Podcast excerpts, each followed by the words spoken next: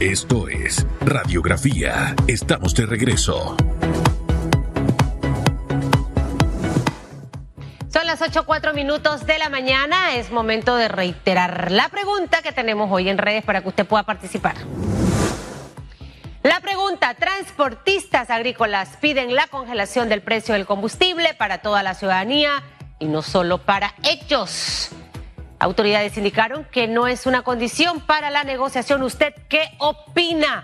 Utiliza el hashtag radiografía. Recordemos que producto de la decisión muchos productores no han podido enviar sus productos a la ciudad de Panamá para comercializarlo. Una situación que definitivamente eh, perjudica y afecta a la economía panameña que ya viene golpeada por una pandemia, viene golpeada eh, por una situación de guerra mundial Ucrania, Rusia y todo el tema de inflación que estamos viviendo.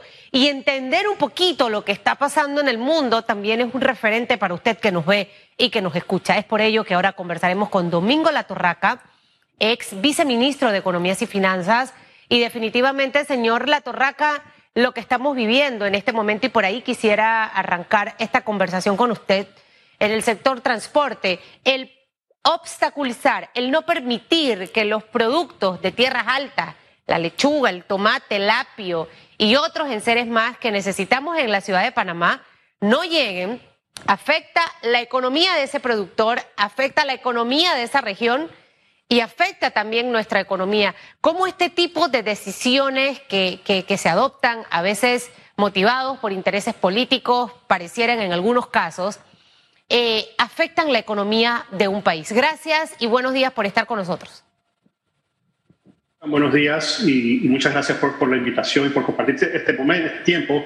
definitivamente que, es algo negativísimo, no negativo, negativísimo, que eh, se obstaculice el, libre, digamos, el libre movimiento eh, en nuestro país, sobre todo el movimiento de carga de alimentos que es vital para, digamos, para la alimentación de, la población.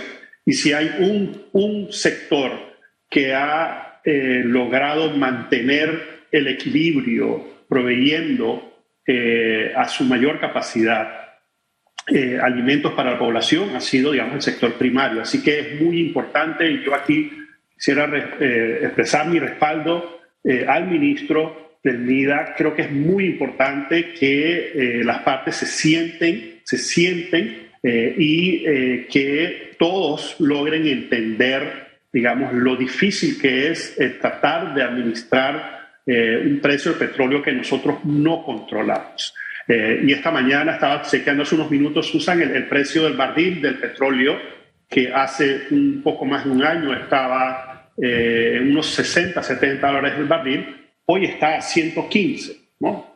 Se ha duplicado. Entonces, eso, y Panamá es un país netamente importador de combustible, así que eso afecta de manera directa eh, los costos en todos los sentidos y hay poco, hay poco espacio para, para maniobrar. ¿no? El gobierno creo que ha sido cuidadoso, cauteloso en ofrecer apoyo a lo más crítico y entiendo por lo que le escuché al ministro que a los transportistas de alimentos también están eh, incluidos en esto. Yo creo que es muy importante que se vuelvan a aceptar sin violencia, sin amenazas, sin, eh, digamos, sin una agenda política para encontrar una solución, aunque oye, va a ser parcial, Susan, no hay una solución perfecta. Y, y, acaba de dar en el, en el clavo, sin agenda política o sea, lo que está ocurriendo en el, en el mundo con el petróleo también nos está pasando a nosotros en Panamá. Y, y, ver las realidades de otros países. Definitivamente que hay oportunidades, y de eso quiero hablar ahorita, de las cosas que podemos hacer para tratar de beneficiar a todo el país. Pero a mí lo que me parece que está muy mal, y me perdonan esos dirigentes transportistas, es yo llegar a la mesa con una lista de tres o cuatro cosas y en el último momento incluir un tema eh, tan amplio como es beneficiar a toda la población panameña. O sea, es como, como decir, voy a ayudar a toda mi barriada, le voy a dar comida, o sea, cuando eso no está en mis manos, el poder controlarlo. Entonces, esas agendas políticas hay que eh, dejarlas guardadas, lo ha dicho claro, esto es negativísimo para la economía panameña. Ojalá que se vuelvan a sentar. La verdad que yo valoro ese, esa propuesta que se llevó ayer de subir de 75 a 259 mensual ese subsidio, que de 95 a, a 335 dólares, que de 178 a 563 y que de 178 las mulas a 1126 con 32. Esa es una ayuda que en este momento, créame, que a cualquiera que tenga un, un vehículo de gasolina o diésel la va a valorar. Así que ahí hay una oportunidad. Y, en medio de todo lo que estamos viviendo, eh, señor Latorraca, estamos justamente en ese proceso de recuperación económica. Luego de que entró una pandemia que nos golpeó al igual que el resto del mundo, que quizás tuvimos medidas eh, con respecto al tema salud más severas que otros países y quizás estamos pagando las consecuencias de lo que en ese momento decidimos. Ahora nos toca ver qué hacemos. Los empresarios esperaban que desde junio hacia adelante la economía fuera mejorando, tal cual ocurrió en el 2021. Pero ha estado muy lento. Eh, definitivamente ahora nada más no es pandemia, es el tema de la guerra. Y, y esto ha ocasionado la inflación económica. Estados Unidos tiene una de las más grandes que ha tenido en su historia. Entonces, ¿cómo transmitirle esto al ciudadano común que ahorita va en un taxi, que va en el metro, eh, eh, que va hacia su trabajo, para entender hacia dónde va la economía, tanto mundial como en Panamá? Susan, digamos, el, resumen es que tenemos gran incertidumbre. Eh, y frente a la incertidumbre, lo que tenemos que es procurar mantener estabilidad en lo que tenemos y Panamá el 2021 tuvimos una fuerte recuperación. Los primeros datos de los primeros meses muestran también que esa recuperación se está, digamos, consolidando, no de manera pareja en todos los sectores y afortunadamente, Susan, una de las grandes bondades que tiene nuestra, nuestro país es que tiene una economía muy bien diversificada. ¿no? Y por ejemplo, en el sector primario, en el sector agropecuario, hay una gran oportunidad de sembrar más, de exportar lo que tenemos, de exportar mayores productos para beneficio no solamente del mercado internacional, sino también para, para generar mayor empleo. Y eso es una oportunidad que tenemos a mediano y largo plazo. Pero tenemos claras señales de recuperación. Tal vez el mes de junio, y, y nosotros lo medimos todos los meses a través de un sondeo rápido que estamos haciendo, y estamos escuchando, y todo el, todo el año hemos tenido, digamos, unos indicadores positivos, Susan. Tal vez en el mes de junio estamos comenzando a escuchar algunas empresas, sobre todo algunas empresas eh, eh, comerciales que tal vez están sintiendo, digamos, no una, no una bajada en las ventas, pero tal vez ha dejado el, el, el ritmo fuerte que venía en los primeros meses del año. Las, las cifras de producción nacional muestran una recuperación, las cifras de empleo eh, también, sobre todo, digamos, en el sector comercial, en el sector industrial, todo lo que tiene que ver con, con, actividades eh, internas, Susan, se, se, han venido recuperando y se han ido sumando a, digamos, a unas actividades internacionales eh, que han venido con fuerza desde el año pasado y que el año pasado liderizaron el crecimiento. Ahora, eso que nos dice es algo positivo. O sea, es decir, que lo que estaban esperando muchos sectores ya se empieza a sentir en este mes de junio y vamos a tener indicadores más positivos para la economía en lo que queda de este 2022, eh, pese a que eh, vemos lo que está ocurriendo en el mundo, o sea, el escenario se muestra un poco mejor. Mira, hay gran incertidumbre y hasta mayo, perdón, no, no, me, no, me, supe explicar bien, hasta mayo teníamos señales a través de nuestro sondeo y están respaldadas por las cifras que se están publicando semanalmente a través de las autoridades, que, que, digamos, había un fuerte repunte en las actividades internas. Este mes de junio, y estamos por lanzar el sondeo, pero ya estamos escuchando algunas, algunas opiniones de algunos empresarios de algunas empresas que pareciera que las ventas han perdido un poco de fuerza, un poco de fuerza en este mes de junio. Espero que sea esto sencillamente coyuntural. ¿no? Las cifras que se revelaron hoy, que se publicaron hoy sobre los, los ingresos tributarios también son una muy buena señal. ¿no? Así que de, recuperación, quiero decir, digamos, las, los ingresos de ITBMS, que representan los ingresos de las ventas, los, los ingresos eh, que provienen del impuesto sobre la renta, que reflejan la actividad del año 2021, también eh, mostraron fuerza. Eh, así que las ventas de viviendas, sobre todo aquellas de interés preferencial, están, están con bastante fuerza las ventas de los autos, Susan, que han tenido muchísimos retos en cuanto a la logística, en cuanto a tener suficientes autos para la venta, continúan mostrando, creo que están arriba como 12% al mes de mayo, eh, lo cual también refleja, digamos, una, una fortaleza en dos sentidos. Uno, en la capacidad de más panameños de adquirir un vehículo, tal vez si compraban un vehículo de 25 mil dólares, hoy están comprando uno de 20 o de 17 o si compraban uno de 50, ahora están comprando uno de 40 o 35, pero lo están comprando. Y dos, usan algo súper importante es que la banca está trabajando con sus clientes. La banca está con una altísima liquidez y eso puede contrarrestar por cierto tiempo, se usan la subida de los intereses a nivel internacional, que van a seguir subiendo y eso eventualmente nos va a afectar a nosotros. Pero por ahora, Susan, como los bancos están muy líquidos, es decir, tienen mucho efectivo, están muy agresivos trabajando con los clientes y las tasas todavía no han comenzado a subir. Y eso es positivo para promover mayor actividad. Bueno, y es algo de lo que la población ha estado con mucha expectativa e incertidumbre porque se ha hablado mucho de este aumento de las tasas de interés eh, y algunos sectores hablaban de que a partir de diciembre quizás esa esa alza la iban a ver reflejada en el pago de sus préstamos. Creo que lo que nos dice es bueno, ojalá que la banca eh, panameña siga en esa línea, entendiendo todo lo que está ocurriendo en este momento a nivel global.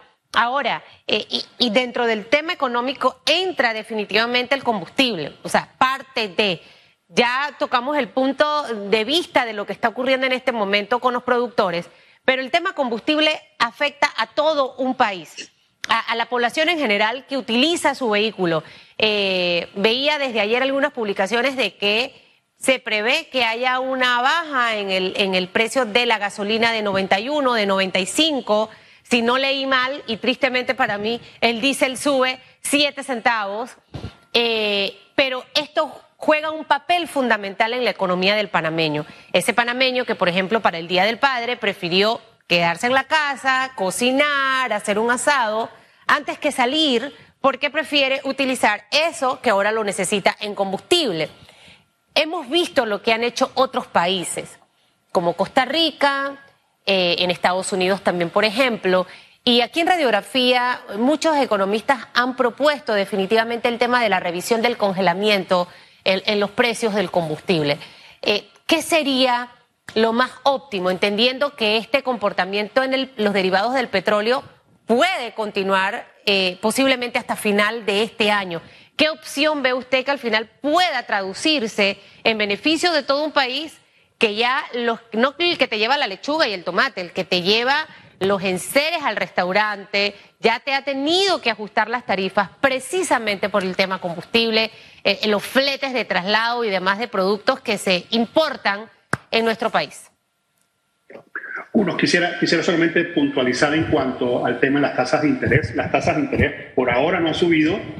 Yo okay, que sí van a subir. Así que nada más para, para aclarar eso, que seguramente, al igual que el resto del mundo, las tasas nuestras de nuestros préstamos, nuestras tarjetas de créditos irán subiendo en el tiempo eventualmente. Con respecto al tema del, del, del, del costo del petróleo, yo, yo no considero que es viable ni realista el pretender congelar el precio, porque lo, congelas ah, ¿Y quién lo paga? O sea, el, barril del, petróleo se ha duplicado. ¿Quién paga la diferencia entre los 70 dólares el barril que costaba hace un año y medio y los 115 que cuestan hoy?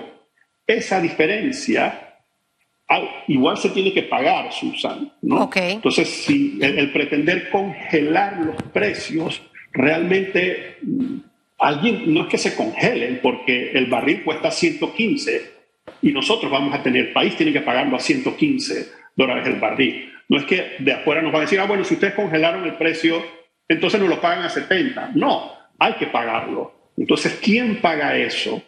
Eh, el congelarlo no significa que es gratis, significa que alguien lo tiene que pagar. Y ahí ese alguien es el Estado. Ese alguien será el, Estado.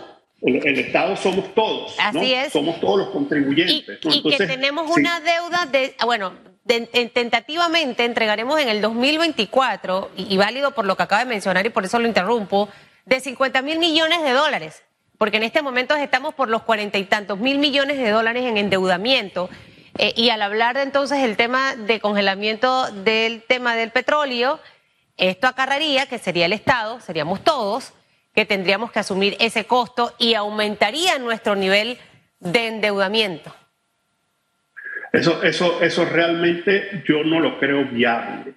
Lo que tenemos que hacer, como hemos hecho en otros momentos difíciles de, de estas variaciones importantes en los precios, es, por ejemplo, eh, movernos hacia el transporte público, que es transporte público. Y, el, y, el, Centro Nacional de Competitividad hizo ayer una publicación bien interesante de tres o cuatro recomendaciones. Una es, si tú utilizas eh, tu propio transporte, procura usar transporte público. Y por supuesto, aquí entonces tenemos que enfrentar el reto de que no tenemos un sistema de transporte público óptimo, pero movernos hacia allá, los que podamos, movernos hacia allá, movernos en grupos, digamos, en, con, vecinos, eh, acordar hacer lo que se llama el carpooling, ¿no? Eh, a ponerse de acuerdo y transportarse. Y yo manejo hoy y me llevo a tres vecinos. Y mi vecino maneja mañana y nos vamos los cuatro.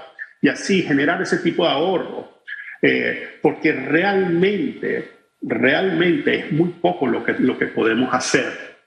Eh, por supuesto, el transporte público puede aumentar la frecuencia del movimiento de sus vehículos, ¿no? digamos las líneas del metro, los metrobús Desafortunadamente estamos, estamos producto de, digamos, el, la no funcionalidad del modelo de gestión del Metrobús, estamos viendo cada día más de vuelta los, los diablos rojos que no tienen ninguna, ninguna regla, ¿no? Entonces, y, es, y, es, realmente desastroso, ¿no? Y entonces también, si tú, es una, una cosa sería subsidiar al sistema Metrobús, que es un sistema que llega a la hora que se mueve en buses modernos con, con aires acondicionadores eh, y que, digamos, el conductor respeta eh, a las personas que se mueven en ese transporte. Y otra muy diferente, muy diferente, es que tú le ofrezcas un subsidio a un diablo rojo, que quién sabe quién está detrás de eso eh, y que seguramente no respeta, las, en su mayoría no respetan, digamos, las leyes del tránsito básicas, ¿no? Y eso, y eso yo monto bicicleta todas las mañanas, Susan, y se nota que hoy, hoy en día hay más, más eh, diablos rojos de vuelta en la calle con, sus, con su irrespeto por, eh, por el público, por las personas que se están moviendo. Y, sabe algo que ahora que lo menciona tiene toda la razón. De hecho, ayer me, me venía en la noche y veía un diablo rojo lleno de luces. Y yo dije, esto es una chiva parrandera o es un transporte, era un transporte. Al final el tema del sector público, eh, eh, señor Domingo Laturraca, definitivamente que es una opción. De hecho, si muchos de nosotros observamos detenidamente la avenida, ayer que fue un día de lluvia y demás, no había tanto congestionamiento vehicular. ¿Qué ha ocurrido producto del transporte? Que mucha gente con saco, corbata, bien vestidos, las mujeres entaconadas y sus vestidos eh, formales de trabajo, están trasladándose en el metro y en el metrobús a raíz del tema del combustible. Pero aquí el Estado y el gobierno actual tiene una tarea pendiente. Nosotros no podemos retroceder. Si ya habíamos eh, salido del tema de los diablos rojos, es inaudito que nosotros estemos regresando a ese modelo de transporte que llenó de luto a muchas familias panameñas y que llenó de desorden las calles de nuestro país y que llenó también de muchos escándalos de corrupción al momento que desaparecieron estas figuras y todos los manejos que, que, en ese momento eh, se dieron. ¿Qué es lo que tenemos que hacer? Darle más unidades a, a Metrobús, que en este momento tiene menos que antes, imagínense. Entonces, el sistema al final del transporte, siento que también tiene que dar ese paso, tener las adecuaciones eh, para que las personas puedan dejar sus autos, señor La Torraca, en un lugar y tomo el metro, como ocurre en ciudades en Estados Unidos y también en Europa. Siento que hacia allá quizás el Estado debe invertir, al momento de invertir pongo la plata a mover y también estoy trabajando porque este tema del combustible puede que esté ahorita, pero puede regresar en el 2023, 2024 y así sucesivamente. Existe tanta incertidumbre allá afuera en el mundo, Susan, que tendríamos que pensar que esta situación va a durar más de un año, ¿no? La, digamos, el, tema que lo, ha, que lo ha empeorado, porque no fue el, origen, el origen tal vez no fue la guerra en Ucrania, la invasión de Rusia a Ucrania, eh, pero esto sencillamente lo ha exacerbado, ¿no? Y existe suficiente, suficiente incertidumbre en el mundo. Esta mañana estaba leyendo un artículo sobre la relación que existe entre cuando hay alzas en los precios, como hoy en día, y el digamos, el, la, las protestas sociales. Y hay una correlación muy, muy directa. Eh, y lo que se está prediciendo a través de este modelo que desarrolló el Economist es que en el año, en lo que, en lo que, en lo que, en lo que resta el 2022 y el 2023 a nivel mundial, vamos a tener muchos disturbios sociales porque la gente al sentir la presión del alza en los precios sale a la calle a protestar, ¿no? Y se sale a quejarse. Y aquí hay, digamos, cosas muy importantes. Panamá puede distinguirse como un puerto seguro, como lo ha hecho anteriormente, para atraer la inversión que genera empleo y que genera mejores, mejores, eh, mejores compensaciones para, para, nuestra, para nuestra gente. El Estado tiene su rol en maximizar el presupuesto de inversiones eh, y minimizar su presupuesto de operaciones, es decir, dejar de inflar la planilla e invertir en el metro, en otras, en otras eh, eh, inversiones necesarias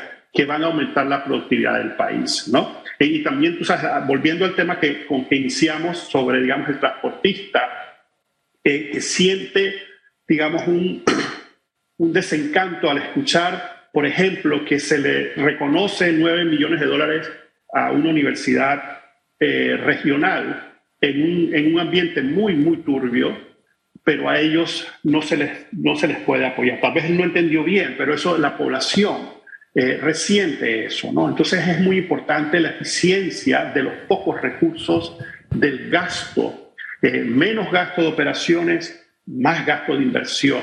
Invirtamos en el metro, ¿no? Que eso eh, el metro tiene, tiene, el metro, Susan, tiene seis líneas proyectadas, ¿no? Y casi toda la ciudad va a estar cubierta. Es muy importante maximizar eso y que se continúe construyendo el metro. Así, mañana habrá muchos menos vehículos en la calle. Así es. Más utilizaremos el sistema del metro, el sistema, el sistema de transporte público. Y miren, el metro que tenemos en Panamá de verdad es de, es de nivel. Vamos a tirarle flores al trabajo que se ha hecho. Mi hijo, señor Domingo, me dice, oye mamá, para que te ahorres el tema de trasladarme a mis prácticas de béisbol, ¿qué te parece si me voy con mi abuelo en el metro? y yo le dije, ¿y tú te atreves? Sí. Y la primera impresión que me dijo mi hijo de 17 años, mamá, este metro está mejor que el de Nueva York. Mire, mejor, él se subió en el de París, mejor que el de París te va diciendo la próxima parada, mire, esas impresiones nos hacen ver que como país tenemos cosas que debemos cuidar, que debemos valorar, y nuestros líderes darse cuenta que allí es donde está eh, la inversión real, no en subir a tres mil y tantas personas en la planilla de la Asamblea Nacional, no en subir cinco mil personas por, por, por mes en la planilla del Estado eh, y porque es que todo al final siempre se ve con ese eh, eh, tamiz político rumbo a lo que ya son esas elecciones 2024 que pareciera que se han adelantado. Si tuviese que darnos la línea de lo que va a pasar, obviamente esto puede cambiar, porque como usted bien lo ha dicho desde el inicio de la entrevista, hay mucha incertidumbre en el mundo, no solo Panamá, estamos hablando del mundo entero. Las más grandes economías han sido golpeadas por la pandemia y por el tema de la guerra entre Ucrania y Rusia. Eh, no sé, invertir, se debe invertir. Aquellas personas que están pensando es que es que yo quería comprar mi casa, Susan, o quería comprar mi carro, o quería eh, hacer mi negocio, o aquel empresario que dice me toca reinventarme y necesito invertir, eh, es el momento quizás de hacerlo o, de no hacerlo y al Estado, obviamente, eh, ¿qué, ¿qué hacer para dinamizar un poco más la economía del panameño en los meses que nos quedan? Uno, levantar el estado de emergencia, ¿no? Y saquémonos la pandemia, cada uno tiene que cuidarse, estamos la mayoría bien vacunados, tenemos que terminar con ese estado de emergencia para normalizar nuestras vidas, ¿no? Y saber que vamos a tener que vivir con los efectos de la pandemia, pero minimicemos eso, ¿no? Y ya dejemos ese, ese, ese, esa paleta de la pandemia todos los días, ya casi todos sabemos cómo cuidarnos. Dos, generar muchísima más comunicación entre el sector privado y el sector público para consolidar la confianza, ¿no? Y el inversionista, el empresario invierte y va a invertir en el país en la medida que sienta confianza.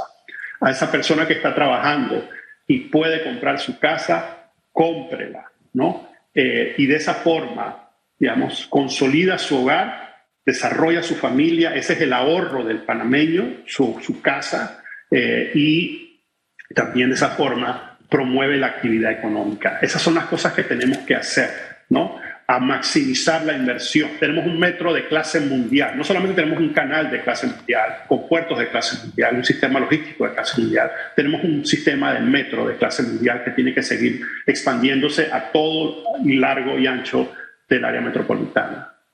Bueno, muchísimas gracias, señor Domingo. Creo que eh, en medio de todo ha sido una, una conversa positiva, pragmática, la llamaría yo, porque estoy consciente de lo que está ocurriendo en el mundo, pero también soy consciente de las cosas buenas y las oportunidades que tengo allí para poder aprovecharlas. De eso se trata la vida, no es andar en una burbuja. Ser positivo no, es ser positivo pragmático, entendiendo la realidad que tengo a mi alrededor. Que tenga fabuloso miércoles. Gracias por haber estado con nosotros. Gracias por la invitación, Son las 8.31 minutos de la mañana, amigos televidentes. Nosotros vamos a hacer una pausa. Al regresar, vamos a leer sus comentarios a redes sociales. Desahógese, participe. Mire, quizás en este momento usted está pasando también una situación difícil por el tema del combustible, pero era la manera de negociar con los cierres que tenemos en Chiriquí o, debe haber una coyuntura distinta. Lo acaba de decir el señor Latorraca. El congelamiento de los precios del petróleo no favorece la economía porque alguien tendría que pagarlo. Lo dice él, que fue ex viceministro de Economía y Finanzas. Ya estamos súper endeudados. Eso aumentaría nuestro nivel de endeudamiento. Así que usted opine, utilice el hashtag radiografía a través de nuestra cuenta de Twitter, arroba ecotvpanamá, arroba rpc-radio. 832, vamos a la pausa. Ya volvemos. En breve regresamos con más de Radiografía.